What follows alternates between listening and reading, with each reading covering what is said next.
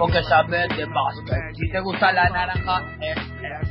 Solo él tiene que escucharlo. Le gustan los Ali, le gustan los Faja por aquí, faja por aquí. Se la pasa entre las piernas sacando de faja, faja, faja. Es un tipo genial, ya lo conocerás, es Morini. Morini Diego. DNI 20.03749, Morini. Él es Diego.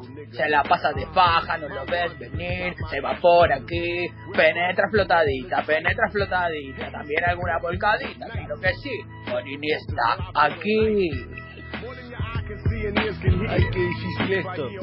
Eh, directamente desde algún confín de Ohio, eh, con el dato del DNI, incluso en la canción de Lucas Diego Morini, está aquí.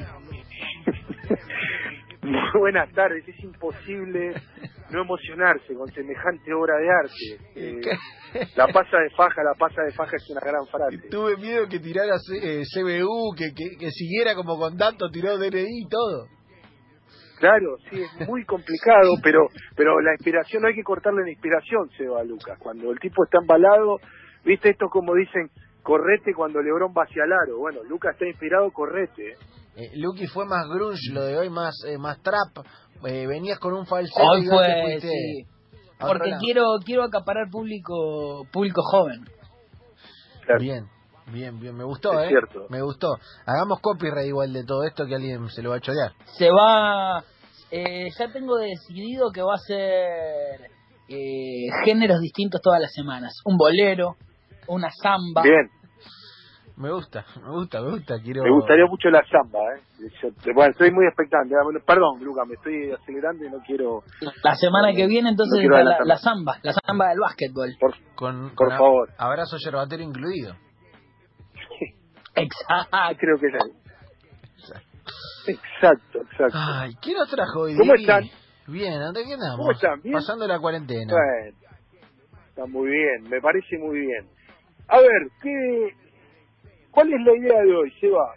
Obviamente se está hablando muchísimo de NBA y el, eh, el- los riesgos que empieza a aceptar la competencia respecto de que eh, ya tienen casi 25 positivos de 350 que, que realizaron y ya empezaron a llegar a la burbuja de lo que es eh, NBA Disney. Pero la verdad es que uno de los grandes protagonistas, o el protagonista, el hombre dominante de la NBA, no hace falta que, eh, digamos que es LeBron James, que es a quien están esperando incluso en, en, la NBA, y hasta hoy bromeaba Isaiah Thomas con, con algunas cuestiones que tienen que ver con la alimentación en estos primeros días de cuarentena de los jugadores que eh, habían posteado algunos jugadores que les daban una bandeja con una comida que era un poco más hotelera que de algún jugador de NBA o a la altura de LeBron James. Y para tratar de entender eh, por qué esa broma de Isaiah, Isaiah Thomas que decía eh, Bron no va a comer de ninguna manera eso, eh, y tratar de entender eh, de qué tipo de, de, de personaje vinculado al mundo del deporte, pero particularmente al mundo de la NBA y en los Estados Unidos es LeBron James, vamos a traer una historia de la cual se cumplió este año, se cumplieron 10 años, de un acontecimiento mm, diferente y significativo. ¿Qué quiero decir con esto? Que el 8 de julio de 2010 va a ser sin duda eh, uno de los días más recordados en, en la historia de la NBA y del deporte en los Estados Unidos. Eh, ¿Qué quiero decir con esto? Que ese día sucedió algo que no había pasado antes y que generó incluso muchísimas más cosas que, que las que uno podía imaginar. ¿Qué quiero decir?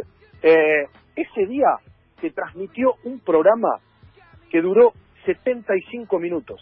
Un programa que constó de una entrevista eh, de un periodista, Jim Gray, a LeBron James.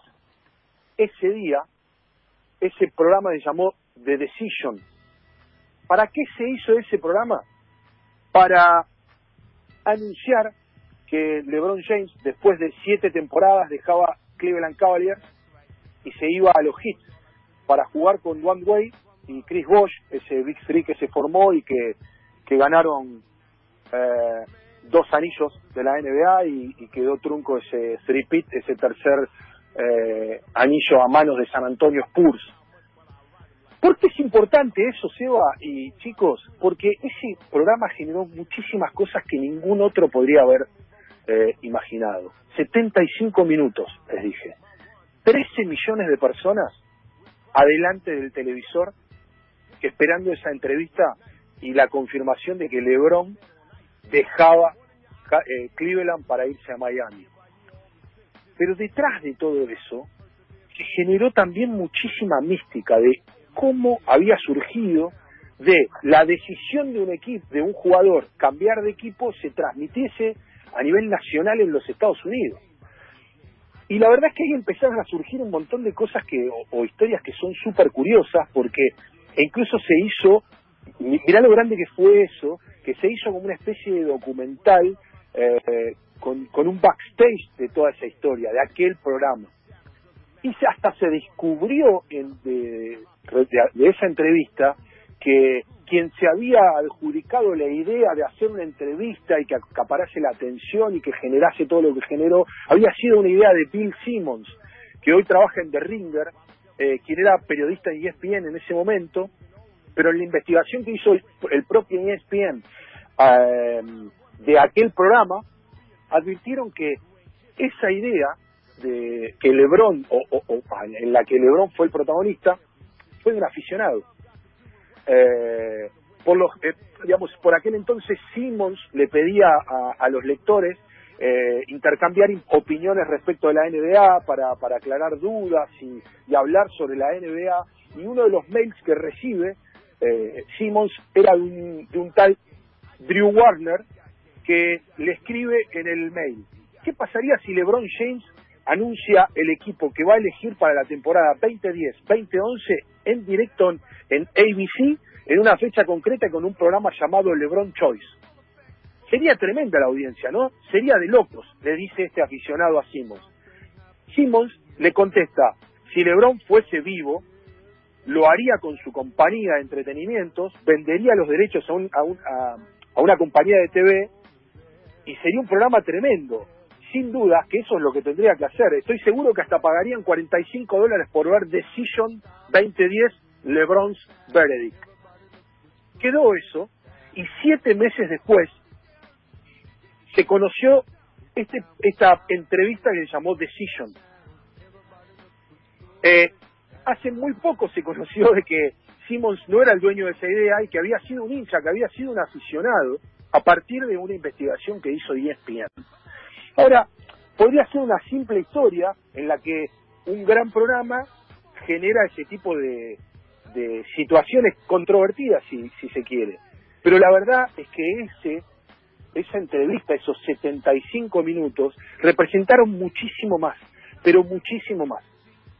Eh, ¿Qué quiero decir con esto? Que la decisión de este programa llamado Decision llevaba detrás un montón de, aristas. Y una de ellas, y quizás la más importante, es que todo el dinero que se recaudó de esa, de esa entrevista fueron dos millones de dólares como medida, eh, digamos, como, como primera, como primera, mm, eh, como primer recuento de esa, de esa entrevista que se donaron para caridad.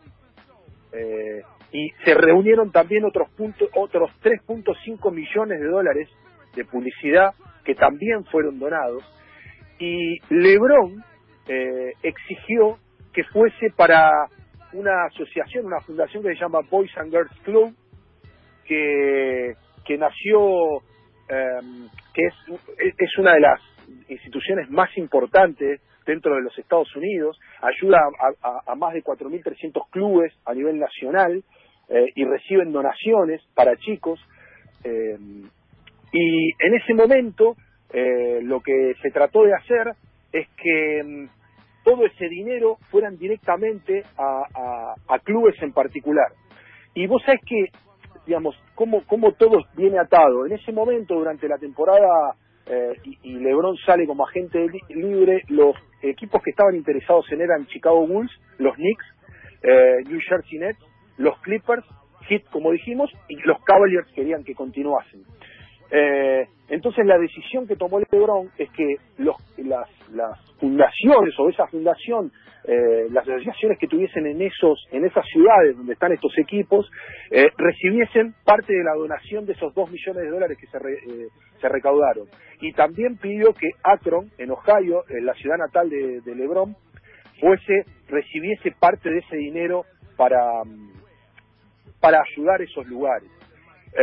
Tan grande o tan, tan importante fue ese programa y tan significativo fue ese programa que incluso eh, socios corporativos de LeBron James se comprometieron a donar dinero. HP, eh, que es uno de los socios corporativos de, LeBron, donó otros 500 mil dólares en computadoras y tecnología, y Nike eh, donó otros 500 mil dólares en equipación para canchas. Es decir, un programa de 75 minutos generó algo que no pudieron hacer muchos otros deportistas. Había una cantidad de dinero dando vueltas en, en, en, alrededor de LeBron James que se decidió que eso se destinase a, la ayuda de muchísimos chicos. Eh, 3 millones de dólares de esos 3.5 que le decían antes se repartieron en 59 clubes de 7 ciudades. ¿Sí? Se estima que 200.000 chicos fueron ayudados por estas donaciones de LeBron James.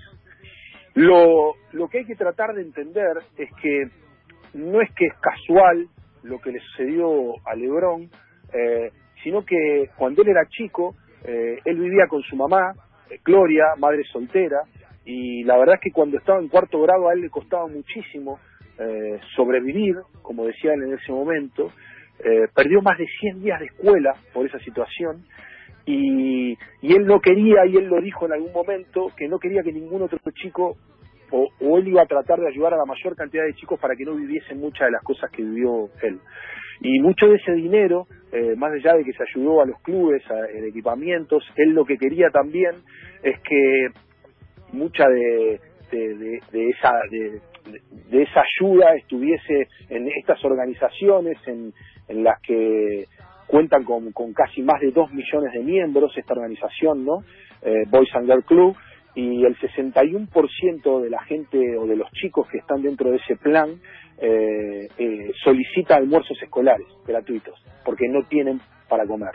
Entonces, una de las cosas que más se cuidó en ese sentido fue que eh, The Decision tuviese una, un destino un destino concreto y pudiese ayudar a muchos chicos en los Estados Unidos. Eh, y la verdad es que después de mucho tiempo, eh, este, este mundo que genera LeBron James eh, es realmente fascinante. Es tan fascinante que hace muy poco, en una entrevista que, que le hicieron a LeBron James, le preguntaron, y él se, que le hicieron en, en, en, ESPN justamente, le preguntaron si, si aquella frase que él había tenido, que, que dijo, me llevo mi talento a South Beach para unirme a Miami Heat, eso había trascendido. Y él se puso, se puso así como medio incómodo y él lo que dijo es que lo que trata de hacer es trascender más allá de una cancha de básquet. Y sin duda es que LeBron James no, no se detiene, eh, es un personaje mucho más grande que el de, el de la NBA, eh, son de esos personajes como Jordan que van a, van a superar todo eso. Y, y solo alcanza con entender que en 75 minutos en una entrevista un tipo ayudó a millones y millones de chicos en los Estados Unidos a que, por ejemplo, tengan un plato de comida. Tremenda historia, eh, Diego, tremenda historia la de Lebrón y la de cómo una decisión y un programa pueden desencadenar casi un gigante a la hora de eh, pensar en el otro. Eh, es fascinante Lebron. Eh. A veces uno, Dios, se queda eclipsado por la figura de Jordan y por todo lo que fue las danzas y demás, y, y, entra en la comparación tonta, pero lo que genera Lebron desde la cancha, pero sobre todo lo que también genera en términos de transmisión de valores, es, y sobre todo en esta época en la que hablamos de racismo en los Estados Unidos y demás, un montonazo, Diego. Sí, es, es uno de los tipos que, que toma como, digamos, no hay, no hay eh, verso, como diríamos acá, en muchas de las acciones que él toma. Eh, digamos, no, no, digamos, él lo que hace es, eh, es poner en, en, en, acción todo eso que promete Seba, digamos. No nos olvidemos que él eh, el año pasado eh, fundó una escuela en su ciudad, en Acro, que se llama I Promise.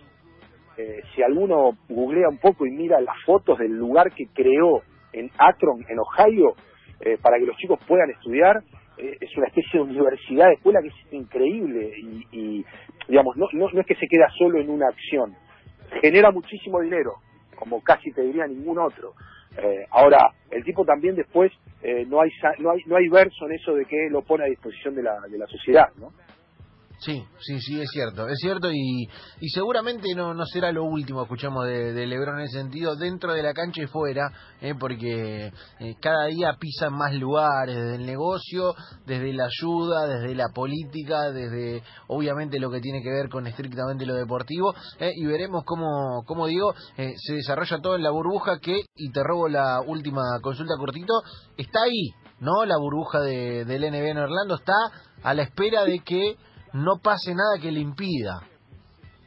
Ahí están, están como al límite. Acordate que nosotros habíamos contado que en principio Adam Silver habían hablado de entre 27 y 35 casos que podían manejar dentro de la burbuja de la NBA. Bueno, hay 25. De todas maneras, ahora el discurso un poco de Adam Silver cambió en función de que, bueno, no hay un número exacto de, de contagios, pero sí advertimos de que si se dispara, volvemos para atrás y no hay eh, competencia. Bueno, hay que ver qué es lo que pasa eh, están llegando los equipos, mañana llega la última tanda de equipos, se guardan entre 48 y 72 horas, que es lo que tardan eh, los test en, en, confirmarse dos negativos, tienen que tener dos negativos los jugadores para poder salir de sus habitaciones y entrenarse. Eh, bueno, en principio están todos los test diarios de PCR, una vez que dan dos negativos se vuelven a entrenar. Por ahora son 25 y todo sigue en marcha, el show no se detiene. Pero es la primera vez o empezamos a escuchar en estos días que ese podría llegar a frenar la NBA si se vuelve incontrolable. Señores, Diego Morini, eh, como cada miércoles contando una historia o mil historias de básquetbol. Gracias, Diego. Abrazos, saludos.